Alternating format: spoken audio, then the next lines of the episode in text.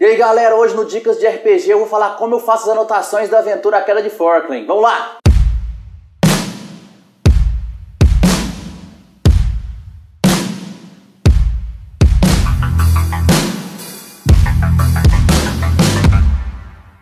Antes de assistir o vídeo, já curte, compartilha, se inscreve, ativa o sininho para você receber todas as notificações dos nossos vídeos, beleza? Na Queda de Forkland, eu sou... Na verdade, Queda de Forkland não.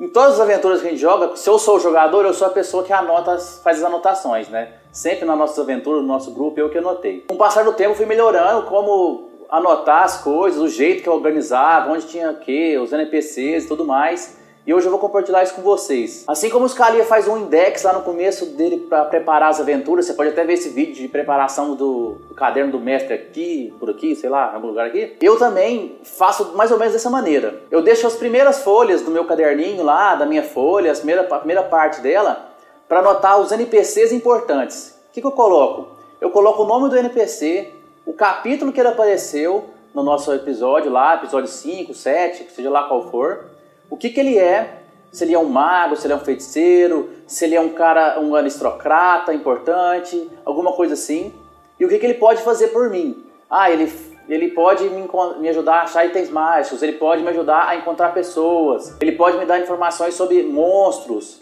Então é isso, eu anoto o que, que ele pode fazer, coisa rápida, só para eu saber quais são os NPCs importantes. Depois, vem mais umas quatro páginas também de enigmas que a gente está descobrindo durante a aventura. No caso daquela de Forkland, a gente tem uma frase, que é um monte de símbolo que a gente não conhece, e que a gente está descobrindo a cada momento da aventura, a gente está descobrindo uma parte dessa frase.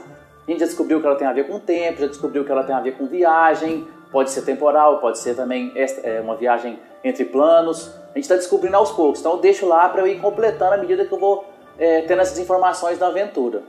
E por fim, a minha última parte eu vou anotando, fazendo as anotações por capítulos e o que aconteceu de importante em cada capítulo. Aí eu ponho lá, capítulo 26, nome do capítulo e começo. É, estamos invadindo um castelo. Depois eu coloco, encontramos tal NPC. E aí eu coloco esse NPC lá mais tarde, lá, lá no outro lado. Coloco, e no final de, que eu anoto todas as coisas, eu coloco o que, que pode ligar com o que. Eu coloco, por exemplo, uma informação que eu recebi que fala de um cara que eu conheci no capítulo anterior. Aí eu coloco ligação com o personagem do capítulo 27 se eu estou no capítulo 30, por exemplo. E, e, assim eu vou, eu vou seguindo. No caso hoje, eu tenho a aventura gravada, então se eu tiver muita dúvida, eu posso ir lá no capítulo e ver o que, que aconteceu.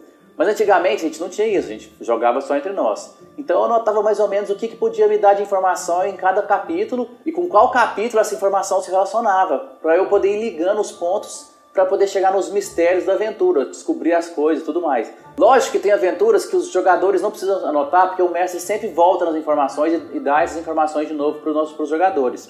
A gente nunca gostou disso, a gente gosta de saber as coisas, de ter essa noção do que o meu personagem sabe, o que ele não sabe, e poder usar isso, por exemplo, me programar para falar com uma pessoa, eu reúno todas as informações que meu personagem já sabe, e vou lá e, e, e vou ter uma conversa mais abrangente, que eu vou saber mais o que falar com ele. Então eu vou poder encurralar melhor o mestre para conseguir o que, que, eu quero daquele NPC. Então isso é uma coisa muito importante. Para eu não ter que ficar falando, ah, cara, mas aí o que, que ele falou mesmo para mim?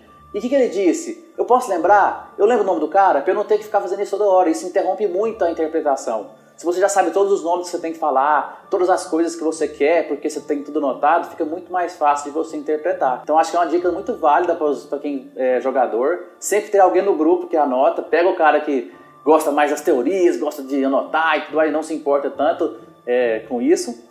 E pede para esse cara anotar. E esse é um bom método de anotar, de manter em dia com a aventura, principalmente porque a maioria dos grupos jogam uma vez por semana. Então você tem aquele tempo de uma semana inteira que acontece um monte de coisa na sua vida e você pode acabar esquecendo as coisas. Então no começo da aventura, antes de começar a aventura da queda de Fork, eu vou lá, dou uma olhadinha que aconteceu no capítulo anterior, nos capítulos anteriores, dou uma olhada nos NPCs para ver se ele não vai falar algum que eu já conheço. E aí vou montando as coisas com o tempo.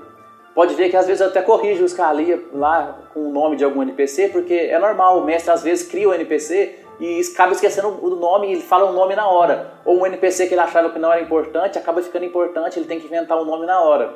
A gente até tinha uma brincadeira que se o NPC não tem nome, ele não é importante, né? Porque o mestre não pensou no nome, sabe que ele não é importante. Então por hoje é só, galera. Não esquece de se inscrever no canal, Amanhã tem uma aventura muito legal lá na Twitch, às 8 horas com a Debs. É uma streamer, a Nayane, o Tuliman e o Paz e o Bernardino de Mestre, beleza? Então não se esqueça de se inscrever, vai no link da Twitch, segue a gente também para você receber quando a gente entrar ao vivo, beleza? Mas a gente vai usar também no Instagram, então se inscreve no Instagram também. E é isso aí, bora galera, continua seguindo a gente. Falou!